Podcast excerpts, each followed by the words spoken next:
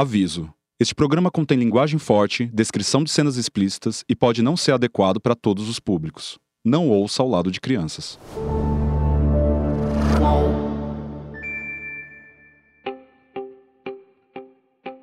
Ela começou como modelo no Rio Grande do Sul e nunca imaginou fazer pornô. É, eu topei, mas eu não, não sabia o que eu tinha topado. Ele quase virou jogador de futebol, teve grupo de pagode e foi locutor de açougue. Isso mesmo, locutor de açougue. Meu pai tinha açougue, aí eu que fazia a locução lá, a- apresentando as ofertas. A motivação dela foi a grana. Só que financeiramente aquilo me, me deixou pensativa e eu aceitei financeiramente. Já a dele foi a realização de um sonho de criança. E a putaria falou mais alto.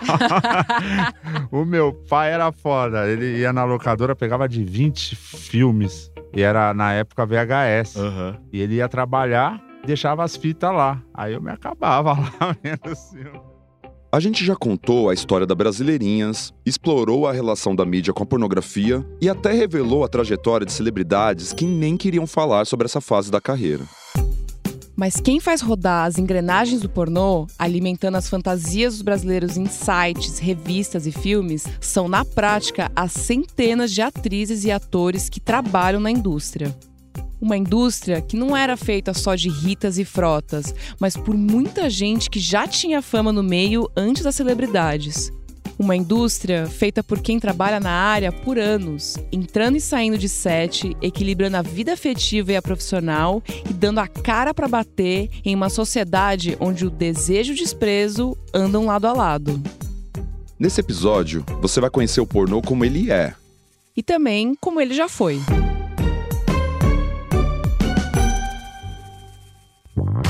Eu sou a Marie Declerc Eu sou o Thiago Dias e esse é o podcast Brasil para Maiores, uma reportagem áudio do Altab que resgata a explosão da pornografia brasileira e o surgimento do pornô de celebridades.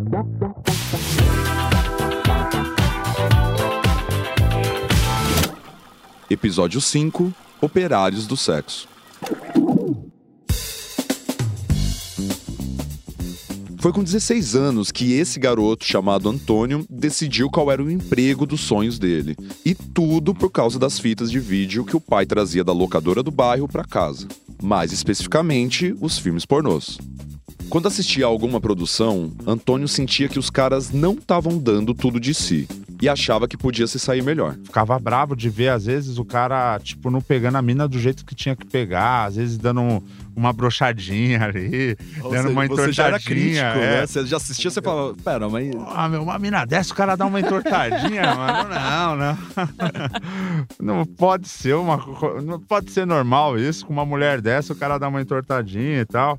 E aí, hoje eu entendo, né? Como que às vezes a gente não tá num dia muito bom e tal. Mas assim, os caras era muito bom na época, assim, porque na época também não tinha remédio, né? Pois é, A gente pegou a fase do natural mesmo, sem Viagra, sem nada. Enquanto a carreira dos sonhos não desenrolava, o Antônio dividia os dias de adolescente na zona norte de São Paulo entre os treinos na base do Corinthians e o pagode. E como que a putaria bate na sua porta aí? Então, aí, músico dá sorte com mulher, né? Então, a gente tocava razoavelmente bem. Então, todos os shows que a gente ia fazer, sempre tinha umas meninas no nosso camarim, querendo conhecer a gente. Então, aí eu já comecei a ter contato, muito contato com mulher. Muito, muitas namoradinhas e tudo, assim. Aí, eu assistia muito pornô. E aí, eu fiz 18 anos. Aí eu falei pro meu pai, pai, agora eu sei que eu quero ser mesmo. Vou largar tudo. Largar não, porque eu ainda continuei ainda tocando e gravando ainda, sendo ator. Só depois que aí eu parei de tocar e fiquei só nos filmes mesmo. Mas aí eu cheguei no meu pai e falei que queria ser ator. Aí meu pai, você que sabe, você quer? Eu, eu não ligo não. Minha mãe não gostou, né? Minha mãe, não, pelo amor de Deus, eu quero que você vá estudar, faça uma faculdade, filme pornô, não, não. Assim como o pai de um filho que quer ser jogador de futebol, o pai do Antônio acreditou tanto no sonho dele que ficava sempre de olho em como impulsionar essa carreira. Nesse caso, foi pedindo o contato das produtoras pro dono da locadora onde ele alugava os filmes adultos. Quase os dois filhos de, Franci... do- dois filhos de Francisco ali. O pai que batalhou. Meu, arruma aí pro meu filho, dá uma oportunidade pra ele, o moleque é bom e tal. Ele, ele, que que ele fazia? Ele pegava o telefone que tava atrás dos filmes? É, do- tipo, tinha uma produtora que eu queria entrar, um exemplo, a Butma. Pô, a Butma, eu comecei na Brasileirinhas. Era a única produtora na época que dava oportunidade para gente nova. Uhum. A Butma não pegava novato, porque eles já estavam num patamar muito, muito acima, assim, né? Não queriam arriscar com novato. E aí, porra, meu pai, como ele conversava melhor que eu, aí ele, ele que ligava: Oi, tudo bem? Pô, será que você não conseguiria é, arrumar um, um espaço aí pro meu filho? Ele tá gravando, é um- ele é bom e tal. Aí ficava tentando convencer os caras. Às vezes dava certo. Acabou dando certo algumas vezes até. Foi assim que Antônio gravou o primeiro filme para Brasileirinhas em 99. E de lá pra cá, o cara não parou mais, ele tá nativo até hoje. Os palcos perderam um pagodeiro, os gramados um boleiro. E o pornô ganhou um ator chamado Tony Tigrão. Outra mudança de rota aconteceu três anos depois em um shopping de canoas na região metropolitana de Porto Alegre. Foi lá que um cara simpático abordou uma modelo de 22 anos com uma proposta imperdível, mas polêmica. Ele falou: Ah, a gente faz isso, eu tenho uma proposta, é assim. Ele já mandou logo na, na lata. E eu me interessei, eu não fazia absolutamente nada, nada, nada relacionado àquilo, nada. Não, tanto que eu não tinha a mínima noção que eu saí numa revista e que, tipo, não tinha a mínima noção. Só que financeiramente aquilo me, me deixou pensativa e eu aceitei financeiramente. O cara era um ator da produtora Butman, que também trabalhava como olheiro, viajando pelo Brasil procurando garotas e garotos bonitos para atuarem nos filmes. Essa função de olheiro era bem comum nos anos 2000, mas hoje praticamente deixou de existir por causa das redes sociais. A proposta era muito boa para ser recusada, e a jovem partiu para São Paulo, onde gravaria uma cena para Butman. Mal sabia ela que dali a alguns anos ela seria uma das atrizes mais conhecidas do pornô nacional, atendendo pelo nome artístico de Fabiane Thompson. Mas outra coisa que a Fabi não sabia era o tamanho da bucha que ela iria encarar. É, eu topei, mas eu não, não sabia o que eu tinha topado. Mas assim, eles, eles explicaram o que, que era a- a- só. É, é, só que na prática é- são outras coisas, Uhum. né? Tipo, é, é bem diferente você ouvir, e aí você pensa no dinheiro, mas tudo que você tem que fazer, você tem que se expor, você tem que se sacrificar. Então, tipo, quando eu realmente precisei fazer, foi, foi difícil, achei, achei difícil.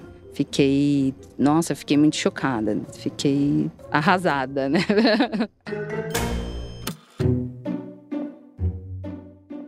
As histórias da Fabi e do Tony ilustram o início da carreira de 99% dos atores e atrizes pornôs. Eles seguindo um sonho, elas entrando pela grana. Mas o que ninguém sabe é que, na real, é muito difícil ser ator pornô. Não é só chegar e comer todo mundo, botar a roupa e ir pra casa. Tem que saber a posição certa pro diretor filmar uma cena de penetração e tem que saber conduzir a transa sem se destacar mais do que a atriz. Além de tudo isso, conseguir manter uma ereção por horas e, claro, ter presença de cena. Ou seja, um pau grande. A gente foi até confirmar com o ex-diretor da Brasileirinhas, o M. Max, que apareceu no segundo episódio, se precisa mesmo ter pau grande pra atuar. Ele disse que não era uma exigência só dele, mas também de quem estava assistindo. Eu ouvia muita reclamação quando botava um ator que não tinha um pênis tamanho bom. Tipo, 20, 22. Tanto que quando eu comecei a selecionar os rapazes, eu só procurava realmente de, de 20 para cima. Nossa, eu achava que, tipo, podia ser a partir de uns 18, mas é, já é pequeno pro pornô. É. Olha, acho que a única pessoa que tinha 18 centímetros para trabalhar comigo foi o, o Pikachu. Big Mac e o Kid Bengala são 30 centímetros de, de piroca. 30, medido na régua. Mesmo com uma exigência física mais rígida, os atores do pornô hétero tendem a ganhar menos do que as atrizes. E é por um motivo bem simples: o nível de exposição. Pensa bem, muitas atrizes pornô fazem em um mês mais filmes do que uma atriz de Hollywood faz em um ano. Elas estão sempre na capa, no trailer, em 100% das cenas. Sem as mulheres, não teria filme, não teria indústria, não teria nada. Então faz sentido. Essa ultra exposição foi exatamente o que aconteceu com a Mônica Matos. A Mônica foi a única atriz brasileira a conquistar um AVN, o Oscar do pornô, pela atuação no filme Devassa, e por causa disso ela virou uma sensação nacional. Mônica Matos, venha pra cá. Você tá tão cheirosa. Obrigada, você também. Obrigado. Aqui tá o filme. Tem mais de um filme aqui. A Mônica tá afastada da indústria faz uns bons anos e também não quis muito trocar ideia com a gente sobre o assunto. Isso mostra como a relação de gênero na pornografia é complexa. Porque pensa só, é uma indústria comandada por uma grande maioria de homens, mas é também uma das poucas em que as mulheres ganham mais. E a gente não tá falando que a indústria pornô é um bastião do feminismo. Pera lá. Tem uma pegadinha aí que o Tony Tigrão ajudou a gente a entender. Uma coisa que a gente, enfim, a gente percebeu, assim, conversando com, enfim, todo mundo e tal, é que ator pornô ganha bem menos que a mulher. Isso faz sentido? É, o ator ele ganha menos, mas porém é mais chamado. Tá. Porque a carreira de mulher é um pouco mais curta. Pode ver, a única atriz aí, acho que durou mais tempo no pornô até hoje, acho que ninguém ganhou da Mônica Matos, eu acho. Acho que foi a atriz que mais tem cena gravada. Uhum. Porque geralmente é o, o, o telespectador que assiste, por mais que ele gosta da menina, mas ele, ele, ele quer ver sempre menina nova. Caralho, eu queria ver outras. Então, Ah, então não é só sobre idade, é sobre quantidade, mesmo. quantidade. O punheteiro, ele, ele quer ver ali na toda semana uma mina diferente. Toda semana uma mina diferente. Ator já é diferente. Tipo, ele nem tá olhando muito pra você, talvez. É, ator, ele, eles querem o mesmo porque ele é bom. Ô, o Tony é bom, eu gosto das cenas dele. Uhum. Porra, eu, ah, essa cena vai ser com o Tony? Legal, puta, já vi que vai ser boa a cena. Aí não, não tem problema de repetir os atores. Que nem eu tô há 24 anos já e tô gravando bastante até hoje. Então, assim, agora se fosse uma mulher, eu acho que não duraria o tempo que eu estou. Segundo Tony, o cachê para os homens nunca aumentou. Tudo sobe, gasolina sobe, gás sobe, arroz, feijão. E o cachê nunca sobe. então o cachê não mudou muita coisa não, viu? Desde essa época aí, tá nessa faixa aí de 300 a 500 reais. Depende, aí superprodução eles pagam mil reais o cachê. A diferença das últimas décadas para cá é que o número de gravações de cenas caiu drasticamente. Nessa época eu gravava praticamente todos os dias. Praticamente todos os dias, de segunda a domingo. Às vezes eu ficava dois dias sem gravar, no máximo. Mas hoje em dia, grande parte dos atores e atrizes não dependem mais das produtoras. Agora, eles produzem e vendem o próprio conteúdo em plataformas como OnlyFans e Xvideos. O Tony Tigrão, por exemplo, montou um canal no Xvideos para monetizar as cenas que ele mesmo produz. Os trabalhos com as produtoras são muito mais esporádicos desde o final dos anos 2000. O dinheiro e a longevidade são dois marcadores que diferenciam bem a realidade entre homens e mulheres no pornô. Assim como as motivações que levam cada um a trabalhar com isso, como no caso da Fabi e do Tony. Com o Tony, a entrada no pornô não só foi a realização de um sonho, mas também contou com o apoio do pai. Agora, imagina se fosse o contrário. Uma adolescente conta pro pai o sonho de ser atriz pornô. E o pai não só apoia, como sai ligando para as produtoras e dizendo: Olha só, minha filha quer ser atriz, ela é muito boa, dá uma chance para ela. Cara, qual a chance disso acontecer? Prova disso é a história do Pete Garcia, galã do pornô dos anos 2000, que também contou com o apoio familiar. Aí eu vim do interior, né, de Paquembu, que eu passei parte da minha adolescência em Paquembu e tal, e vim para Jundiaí. Quando eu cheguei em Jundiaí, eu conheci é, o meu tio, que é pentacampeão mundial de kickboxer e tal. Ele namorava umas meninas que saíam nas sexes e tal, que fazia um monte de, de, de, coisas assim, sabe? De stripper e tal. Eu não entendia nada, eu sou moleque e tal. Aí ele pegava e me levava nos puteiros, né? Aí nesse trâmite aí de tudo, ele me levava e deixava assim, oh, meu filho, meu sobrinho ali e tal, não é que tem um pauzão tal, não sei o que, tá, não, não é que esse ator pornô tal, não sei o que, contando, resumindo minha história tá para vocês. Cara, com certeza ele tem o maior ego entre os atores pornôs com quem a gente conversou. Não, eu, tipo assim, eu acho que eu, foi uma coisa de Deus, né? Meu pau é bonito, né? Eu tenho um pau bonito. Quantos centímetros? 21. Parabéns. Para os caras é um sonho. Para as mulheres é uma chance de mudar de vida. Foi exatamente o que rolou com a Márcia Imperator, com quem a gente falou no episódio anterior. Ninguém sabe o porquê que eu fiz os filmes. Quer dizer, todo mundo sabe. Quem, me, quem pesquisa a minha história sabe o porquê que eu fiz. Por que, que você fez? Porque eu já vim lá, né? Da, da, da pobreza extrema que, que a gente vivia. Saí da roça, fui faxineira, fui babá, fui garçonete de bingo. Eu tinha três filhas para criar. Eu trabalhava no teste de fidelidade, eu passava fome. Cachê de televisão, vocês sabem como é. Eu não era contratada da Rede TV, eu era contratada por, por trabalho do, do, do teste de fidelidade. Para Fabi Thompson, o problema mesmo veio depois de fazer pornô. Bateu aquele sentimento de culpa. Quando eu realmente precisei fazer, foi, foi difícil, achei, achei difícil. Fiquei, nossa, fiquei muito chocada, fiquei arrasada, né? Aí depois a minha cabeça foi, foi moldando. É porque você já tem na sua cabeça que aquilo ali é uma coisa horrível. Nossa, que se eu tivesse um outro pensamento como eu tenho hoje, talvez eu teria relaxado, entendeu? Mas naquele momento, o pensamento diz, né? da sociedade total. Então, se eu não tivesse isso, talvez hoje eu teria fuck you. Sim.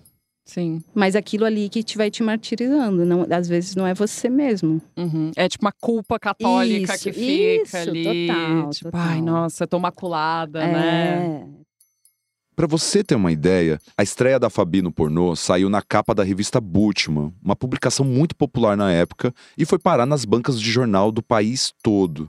O pessoal da cidade dela ficou revoltado. Eu não tinha noção de que, tipo, isso era uma coisa que atingia. Que, não, na verdade, não, sabe o que eu não tinha noção? Que tanta gente gostava de putaria assim, entendeu? Falou, Era não, isso. quem gosta não deu vai tempo. ver. Mas... É, falei, não, imagina, só quem vai for procurar. Uhum. Só que todo mundo gosta, né? Como foi essa descoberta que você falou? Caramba, tá todo mundo sabendo, o pessoal em Canoas tá sabendo. Como é que Alguém foi te isso? ligou, tipo, Fabi, meu Deus, eu sei que não é seu nome, mas. enfim. Nossa, não, todo mundo. E meus vizinhos, tipo, eles ficavam doidos, né? Eles queriam fazer cartaz. Nossa, eles queriam me zoar. Não, eles eram me zoando, tipo. É, as pessoas são terríveis.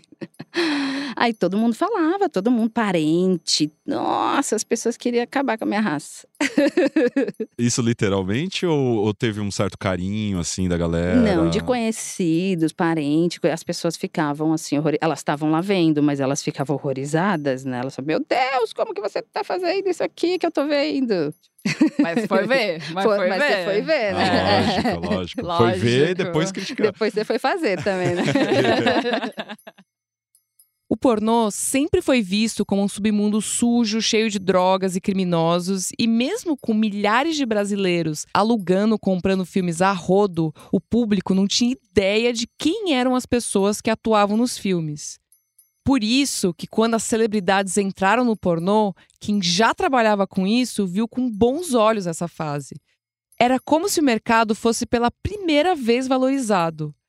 A Fabi, por exemplo, estava no auge da carreira dela e não achou ruim ter que contracionar com famosos bem menos experientes do que ela. E não era só pela visibilidade. O cachê dela aumentou junto. Eu acho que foi bom. O que eu vejo foi pelo lado positivo, porque outras pessoas puderam se valorizar também. Eu, por exemplo, tipo, já que eles davam valor, né, para essas pessoas que teoricamente eles falavam que não eram atores, não eram, embora o Frota seja um ator, mas, né, de repente podia rolar aquela coisa, ah, tá tirando o trabalho de alguém, tá pagando. Mas pra gente, eu acho que valorizou, valorizou, porque teve muito mais visualização, tiveram aí foi para programa de TV, o Frota mesmo ia em muitos lugares. Então, querendo ou não, ele levava o, o nome do trabalho, ele levava o nome da Brasileirinhas e a gente estava ali, então isso não tem como ser uma coisa ruim, né? E aí você pode se valorizar muito mais. Eu, a partir desse momento, eu senti que poderia ter um pouco mais de valor. Fazer pornografia não é exatamente um trabalho registrado CLT, então não existe piso salarial no pornô. Por isso, o valor do cachê dependia basicamente da negociação individual. Foi meio difícil conseguir um valor exato que pagavam para as mulheres na época. Ninguém fala até hoje, talvez até para não causar um climão. Mas a gente sabe que, pelo menos até ano passado, participar da Casa das Brasileirinhas variava entre 3 mil a 5 mil reais. Isso por um pacote de cinco dias, sendo filmada 24 horas por dia.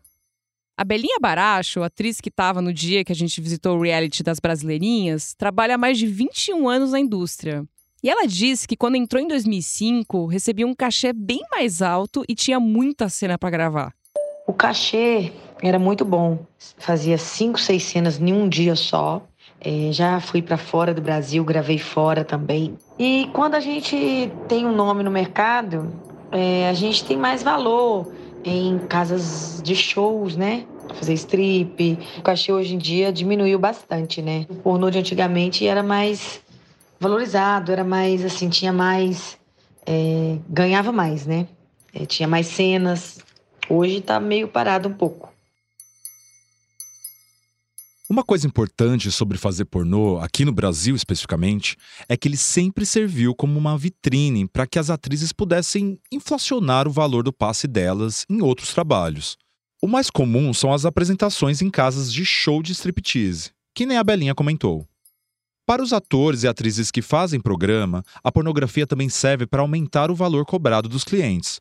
Acho que vale dizer aqui que é muito difícil encontrar uma atriz novata que acha que vai ficar rica fazendo pornô no Brasil, especialmente o mais tradicional, aquele dentro das produtoras. Isso deixou de ser um plano de carreira, agora é mais marketing mesmo. Mas assim, sendo celebridade ou não, todos os atores e atrizes com quem a gente conversou falam de umas regras básicas de trabalho. Respeitar horário, não usar drogas, indo contra o que muita gente fantasia, todos relatam a mesma coisa. O set, no fim, tem um clima familiar. De firma mesmo. Porque são pessoas comuns, são pessoas normais. Você tinha essa troca com as pessoas, com então certeza, também? tinha muito, momentos. tinha muitos amigos, tinha muitas pessoas que eu gostava, muitas, muitas, muitas, assim, que falavam, poxa, vamos pra Guarujá, ah, vou no carro do fulano, que daí a gente vai passar na padaria e tomar um cafezinho. Tipo, e, e essa coisa de família mesmo, de... Era, era legal. Esse clima continuava nas festas e eventos que os produtores agitavam para comemorar cada filme lançado. Mas neles, o objetivo era outro: chamar o público para interagir com as estrelas. Os eventos de locadora eram os que mais atraíam os fãs. A Bruna Ferraz, outra atriz com quem a gente bateu um papo, lembra dessa época com saudade. Fui em várias locadoras para dar autógrafos, foi muito legal. E os caras iam na locadora, se escondia lá para tirar foto. E a mulher também estava no carro, era uma curriola também, era uma uma coisa assim muito muito glamurosa assim foi muito glamour de a pessoa imagina as pessoas vendo naquele VHS a, a atriz e a atriz poder ir lá naquela locadora do bairro e ver a pessoa ah, nossa era tanta fila era tanta foto era tanta coisa uma das coisas mais importantes nas gravações era garantir que todo o elenco estivesse com os exames em dia. Isso era primordial em todo o trabalho. Sem exame para detectar ISTs e HIV, ninguém gravava. O exame era bem rotineiro mesmo para para tudo que você fosse era gringo era tinha, tinha laboratórios específicos já que a gente ia que você já podia ir tinha produtores que pegava a turma toda já ia fazer você esperava todo mundo junto recebia seus exames tudo junto e tinha uma coisa que era. As pessoas pareciam que elas eram mais profissionais. Tipo, os atores, eles levavam bem a sério, assim. É, é um teste muito amplo, Isso, verdade, de muitas né? coisas, exatamente. De várias doenças, de, de tudo que, que for possível detectar ali para você. Uhum. É uma prática comum no mercado. Até hoje, as produtoras pagam todos os exames dos atores e todo mundo confere o resultado antes de gravar. Inclusive, eu vi isso acontecendo na Casa das Brasileirinhas. Todo mundo ficou em volta de uma mesa, conferindo o resultado dos testes antes de assinar o contrato. Mas não é infalível. Em 2004, caiu uma bomba no pornô quando a atriz brasileira Bianca de Biagi foi acusada de contaminar um ator norte-americano, causando todo um efeito dominó que levou a outras seis pessoas contraírem HIV. A Bianca sumiu de cena logo depois que as denúncias estouraram. Mas, segundo uma reportagem da revista Época, a transmissão rolou por causa de uma exigência da indústria americana de gravar as cenas sem camisinha. Numa dessas, algum ator deve ter furado a entrega de exames e deu merda. Usar ou não camisinha nos filmes pornôs é uma questão complicada. Nos Estados Unidos, chegaram a banir a gravação de filmes sem preservativo em Los Angeles, mesmo sob protesto dos trabalhadores da indústria. No Brasil, as autoridades não têm nem preocupação em saber se estão usando camisinha ou não num filme pornô, mas é um item mais comum de aparecer. A própria Brasileirinhas, por exemplo, exige o uso em todas as produções desde 2014. Eles ainda pedem os exames, mas para evitar estresse, todo mundo tem que usar camisinha. Em fevereiro de 2022, a indústria brasileira teve que parar mais uma vez. Segundo reportagem do Ricardo Feltrin para a Folha, três atrizes descobriram que estavam com HIV. Quando a notícia saiu, todo mundo teve que parar e revisar os cuidados e exames antes da gravação.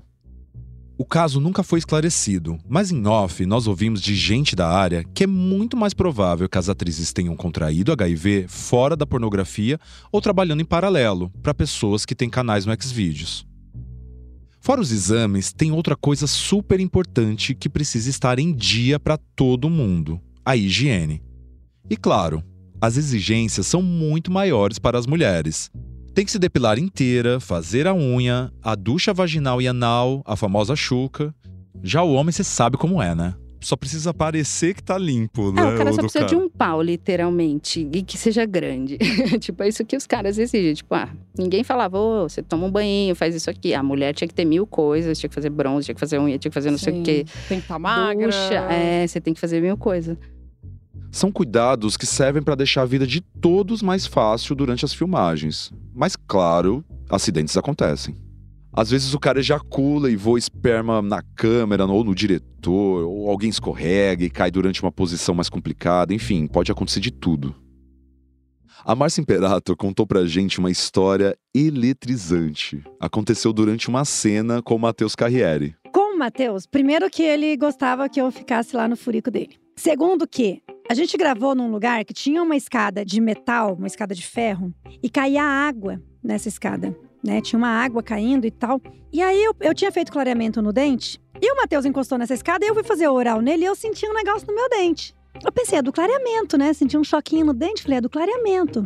Ah, beleza. Eu, ai, que, que horror, que coisa ruim. E eu ia chupar ele e o meu dente dava choque. Eu falei, mas que merda. Mas beleza. Aí pegamos e tava ali no ralo e rola e tal. E aí eu fiquei de quatro e o Matheus tava transando comigo de quatro e ele colocou o dedo no meu cu. Ele colocou o dedo no meu cu e ele levou choque. Meu Deus. Aí ele falou assim: teu cu tá elétrico. Aí eu falei, como assim? Eu falei, eu tô sentindo choque desde a hora que a gente chegou aqui. Tô sentindo choque no meu dente, já senti- sentindo alguma coisa. A gente foi ver que a, a escada tava passando uma corrente elétrica.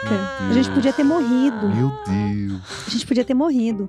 E aí eu lembro que eu coloquei um sapato, eu peguei tipo o sapato, daí coloquei na escada, então eu segurava no sapato pra ficar de quatro, pra ele transar comigo de quatro. E você não encostar, né? E eu não encostar. E nisso ele deu uma metida e o sapato foi, eu encostei. Ué! Dei um grito e, tipo, a cena acabou virando risada, né? Tipo, aí a gente teve que mudar o. O set. O né? set, porque ali tava perigoso, na verdade. Quando eles perceberam que a gente tava levando choque, mas até então já tem. Se tu pesquisar, pesquisar na internet agora, vai ter o cu elétrico da Márcia, entendeu? Tipo. Meu, que eu tava dando choque. Vai fazer o quê, né? A rola dele tava dando choque também?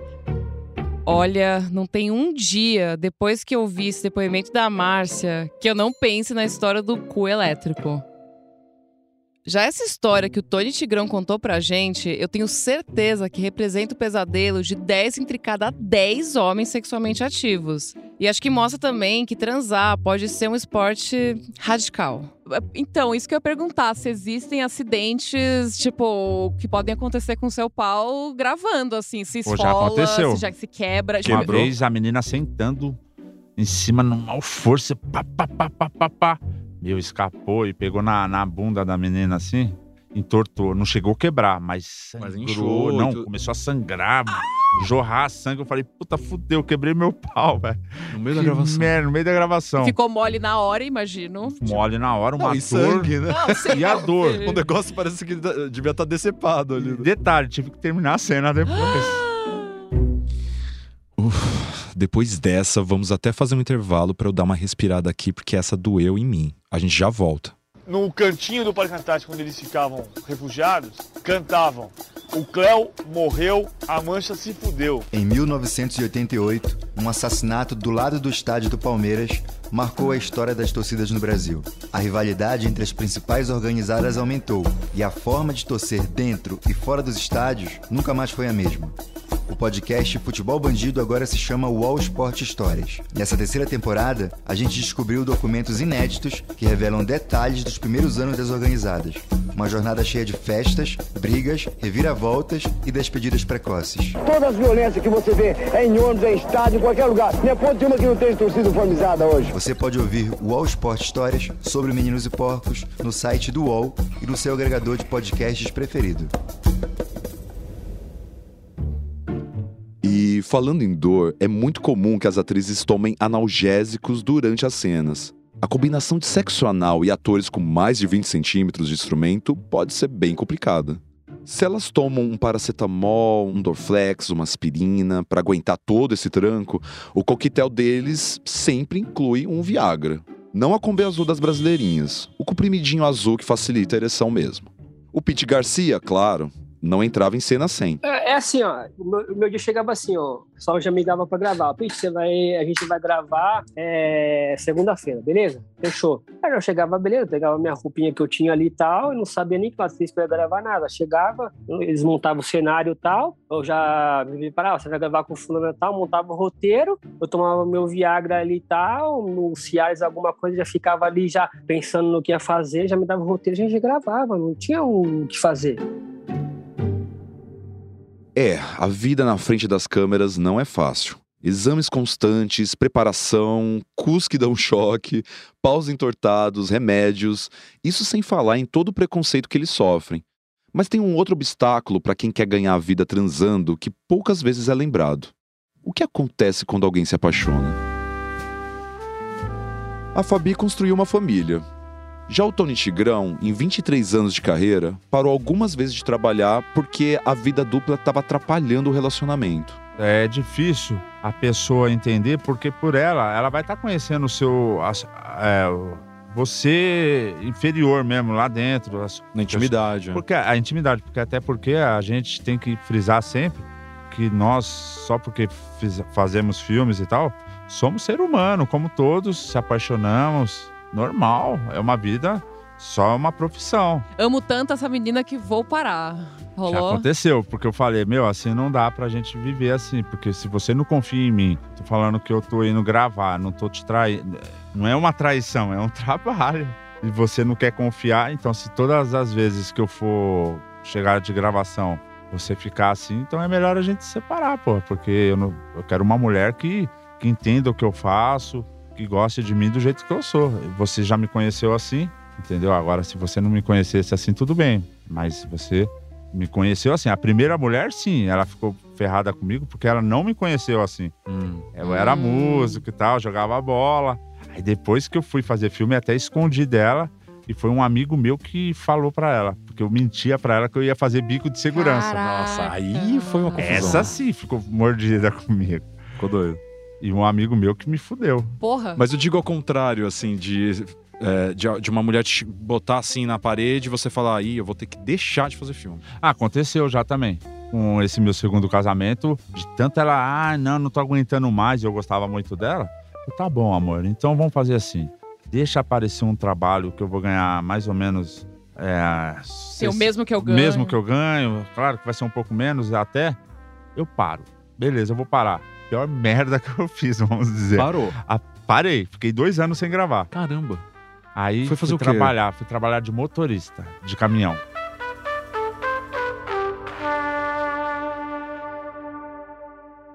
Acho que ficou clara a nossa intenção nesse episódio de mostrar que trabalhar na indústria pornô não é uma putaria generalizada, mas também não é um mar de flores. Não dá para negar a mulher que trabalha nesse mercado é quase sempre o elo mais fraco dessa relação de trabalho.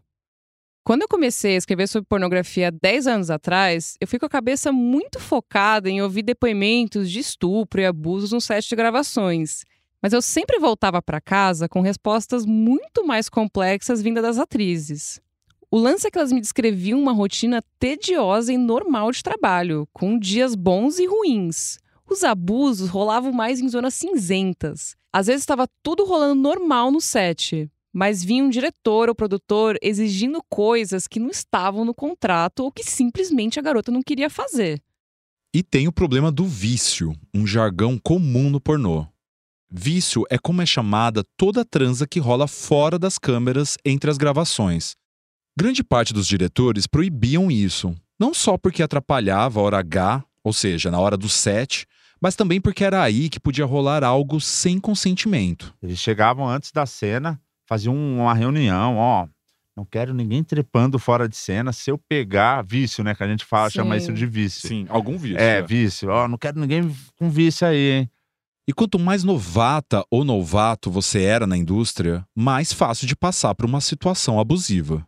Uma história clássica que a Fabi contou pra gente é quando convencia uma garota a fazer pornô com a desculpa de que o filme só seria vendido em outros países. Mas na hora que o filme saía, era outra história. Eu tive muita sorte que eu conheci pessoas muito legais. Muito, muito, muito. Pessoas mais velhas, sabe? Eu sempre fui muito quietinha, muito na minha. Então eu gostava de estar no meio de família. Então onde eu via as pessoas mais, assim, mais família, eu me aconchegava ali. Aí eu conheci pessoas muito legais. Muito, muito, muito. E não cheguei nesse, nessa parte, assim. Então muita coisa essas pessoas já foram te falando um pouco, assim, ó, cuidado. Sim. Já me botava em trabalho certo, tipo, não, isso aqui é assim, de- tipo, nunca precisei dar o meu cachê pra alguém, bem pelo contrário, mas rolava demais. Tipo, tinha meninas achando que elas iam gravar pra um país específico. Tipo, não, gente, é o mundo inteiro que vai te ver, não é? E, aí eles contavam essa história, entendeu? Uhum. Tipo, ah, não, você não vai passar aqui. Tem também as concessões que uma atriz novata faz e outra, já estabelecida, não. Às vezes, para não ficar com fama de difícil, muita atriz em começo de carreira acaba topando fazer coisas que não gosta. E essa conta vai chegar lá na frente. Ai, que, que- olha, eu não sei se isso existe para todo mundo, se as pessoas exigem. Eu, durante um tempo, talvez também eu não exigia, eu fazia o que me. Depois de um tempo eu não queria fazer tal coisa, eu não fazia. Se você exigisse muito, você era estrela. você queria, você estava dando show. Ah, mas eu, depois de um tempo, eu tinha todas as minhas exigências e pessoas que eu não gravava, coisas que eu não fazia. Mas no começo, provavelmente, eu aceitei coisas que depois eu não aceitaria. Vamos deixar claro aqui: a indústria pornô é uma indústria cheia de problemas e está longe de ser um paraíso. A gente está falando de um mercado informal. Não existe nenhum tipo de associação ou sindicato para representar os interesses desses profissionais. E não ter o reconhecimento de que o trabalho de uma atriz ou ator pornô é um trabalho torna muito difícil para que todo mundo consiga denunciar abusos. Ou é na base do boca a boca, ou elas ficavam quietas para não queimar o filme no mercado, que sempre foi super pequeno e onde todo mundo se conhece. Mesmo que muitos achem que fazer pornô não é um trabalho, não dá pra negar que uma atriz ou ator que vai fazer um filme estabelece uma relação profissional entre ele e o contratante. O valor é negociado, um contrato é assinado e o trabalho é entregue. É por isso que o Clayton, dono da Brasileirinhas, diz que já se antecipa e tenta desmotivar a garota que está querendo entrar pro mundo do pornô. Não, ele não é um cara bonzinho. É só alguém que quer evitar dor de cabeça depois. É um trabalho de desconvencimento. Eu converso com todas as meninas. Eu não deixo pra ninguém conversar. Quem conversa sou eu. Tenho tudo explicado pelo WhatsApp, printado, eu anexo no contrato da menina de que ela estava ciente do que ia acontecer. Explico, seus pais vão ver, todo mundo vai saber, você vai ficar famosa.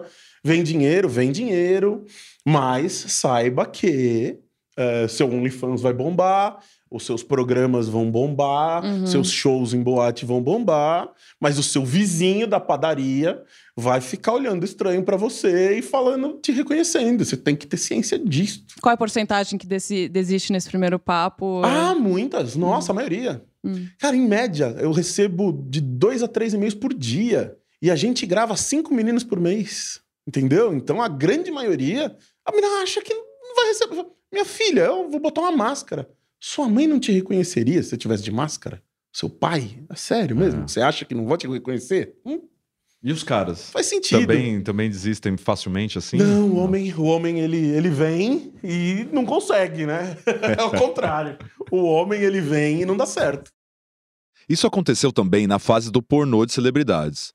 A gente ficou sabendo que uma cantora de funk e um ex-jogador de futebol, pentacampeão, aliás, chegaram a topar estrelar os filmes da Brasileirinhas, mas deram pra trás de última hora. De chegar, combinar, vir pra assinar o contrato, chegou na hora e falar: ah, meu, puta, desisto, desculpa. Uhum. Teve várias pessoas, casos interessantes que não podemos falar, obviamente, porque não assinaram o contrato. Não Vou prejudicar a vida de ninguém. Essas pessoas que eram Essas co- pessoas devem estar casadas hoje, nunca mencionaram isso, mas teve um monte de gente. Mas que eram fez isso. pessoas que estavam na mídia, né? Na mídia. Todo Midiático, todo mundo. Teve ex-Big Brother, teve tudo. Esse fantasma do todo mundo vai saber o que você fez assombra homens e mulheres de forma diferente. Enquanto muitas atrizes famosas são reconhecidas e abordadas o tempo todo na rua, os caras não recebem a mesma atenção. O Tony, por exemplo, não é um cara que passa despercebido na multidão. Ele tem 44 anos, é um cara alto, corpulento, sorridente. E né, ele tá mais de duas décadas fazendo pornô. Mas ele não é reconhecido e tietado como as atrizes. É, exceto pelos gays. O próprio Tony falou pra gente que é o público gay que não deixa essa memória morrer. E eles adoram. Obrigada, gays. Porra, demais. É o que alimenta o nosso público. aí. Nosso público é 100% praticamente gay, assim. Você percebia isso porque você ia, sei lá, pra coisa de autógrafo, em locadora e era muito, muito cara gay? Como é que você Exatamente. percebeu? eu percebi porque, assim, quando eu saía, assim, em algum lugar, sempre eu era reconhecido mais por gay do que por Aham. homem. Aí eu falava, meu, como que era por, pros héteros reconhecer mais, né? Claro, é. Não os gays. E aí eu percebi assim. A Fabi também chama atenção. Ela é uma mulher bonita, morena, de cabelos longos, traços finos, super fitness, mas ela faz o inverso do Tony. Hoje, aos 39 anos, Fabi prefere se misturar na multidão, ser discreta mesmo. Desde que parou de fazer pornô em 2018, ela diz que evita contato desnecessário com homens que ela não conhece. Você sentia uma diferença, tipo, de você andar na rua? Porque eu vejo que você é uma pessoa muito reservada, né? Imagino quando você falou que você não gosta de andar de Uber, seria porque você tem um pouquinho de receio do cara, tipo, saber quem você é e ficar te enchendo o saco, Eu já tenho exemplo? receio de estar perto de homens. Aí você entra no Uber, você, você tem que socializar, né? Uhum. Aí, tipo, quando você tá. Você é mulher, você tá sozinha, o homem sempre vai falar uma gracinha, alguma coisa. Tipo, eu evito, sabe? Eu só falo com homens que eu vejo que realmente são. Tipo, não vai te encher o saco, não. Sim. Ah, um Uber, eu andava muito com Uber que eu já sempre andava. Aí eu, tipo, ah, tem esse cara que eu sei que é legal, que não vai. Se eu ficar quieta, ele não vai falar comigo. Se eu falar alguma coisa, ele vai. Aí eu andava com esse Uber, mas prefiro evitar. Sim, sim. em uma hora, 40 minutos, você vai ter que falar alguma coisa com essa Sim. pessoa, né? Então, tipo, ah, que, qual a minha garantia que vai ser um papo legal, que eu não quero falar e eu vou poder ficar quieta?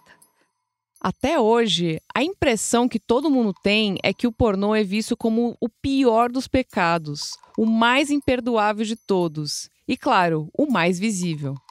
E não interessa se você fez uma vez ou mil vezes, o preconceito vai te acompanhar pro resto da vida. Eu não, não faço mais nada, mas as- não interessa o que eu faça além disso. As pessoas só querem isso aqui, só isso, só isso. Não interessa se eu virar presidente da República. Vai ser a ex-atriz pornô que virou presidente da República. Tipo, não sai, as pessoas não querem o, seu lado bom, entendeu? Elas querem sempre buscar uma coisa ruim sua. Sim. A Fabi tenta cair no esquecimento e deixar as memórias do pornô pra trás. Mas tem quem não se desapegue das lembranças, porque elas são tudo o que restou de um passado glorioso. É o caso de um homem que construiu um império milionário que foi reduzido a dívidas, divórcio e memórias esquecidas em uma sala empoeirada. No próximo episódio, vamos contar da maior derrocada que o pornô brasileiro já viu: a ascensão e queda do Império das Bundas.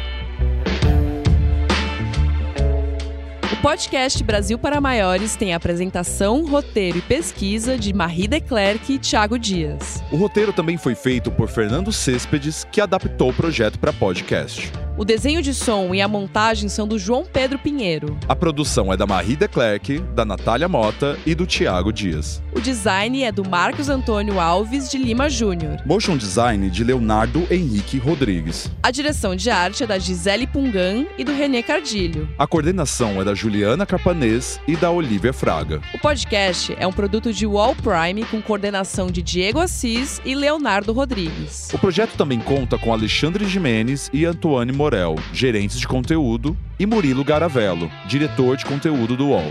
Agradecimentos a Fabiane Thompson, ao Tony Tigrão, a Márcia Imperator, a Bruna Ferraz e ao Maurício Machado. Este episódio usou áudios da TV Globo e trilhas do Epidemic Sound. Qual?